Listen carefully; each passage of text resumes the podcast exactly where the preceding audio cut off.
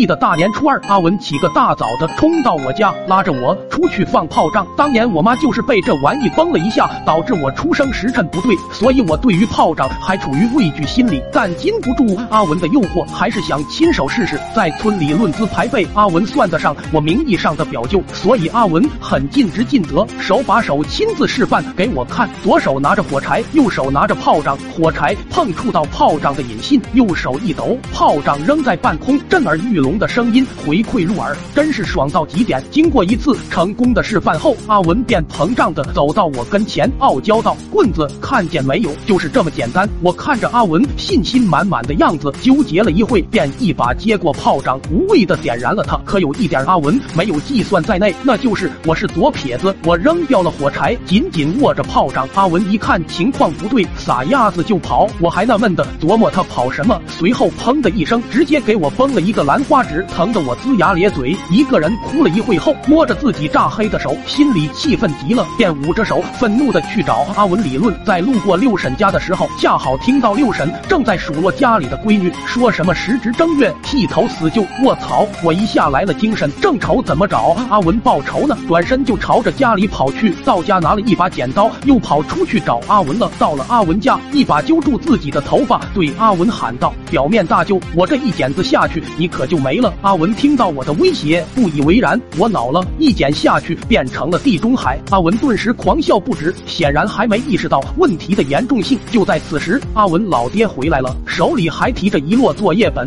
想必是给阿文送来的温暖。阿文站在一旁目瞪口呆，这报应来的也太快了吧！之后一连好几天都没见过阿文的身影，每次去他家都见他被关在屋里写作业。后来阿文爹也是怕给阿文闷死，放阿文出来透口气。阿文这犊子出来为了报复我，拉来小我三岁的外甥，说是要给他剪头发。我当时怒了，跑去拉来了阿文老爹的外甥，大不了来个鱼死网破。显然阿文怂了，放下了我外甥，就去找来了我爷的外甥，也就是我二伯。当着我的面，咔嚓的就是一剪子，这显然是我二伯没有想到的。二伯摸了下秃了的后脑，顿时大怒，一手拎着阿文就去找他爹理论。眼看我二伯头发被剪，我也是怕我爷出事，连忙跑到了爷爷家。到了我爷家，见我爷正在给鸭子喂食，我脑袋里已经脑补了鸭群围殴我爷的报应。舅爷心切，当即冲到鸭群里，拎着我爷拐杖挥舞，一棍子敲歪了，当时给老母猪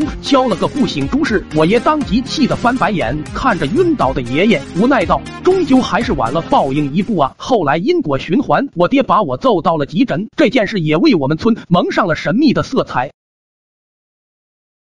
抖音。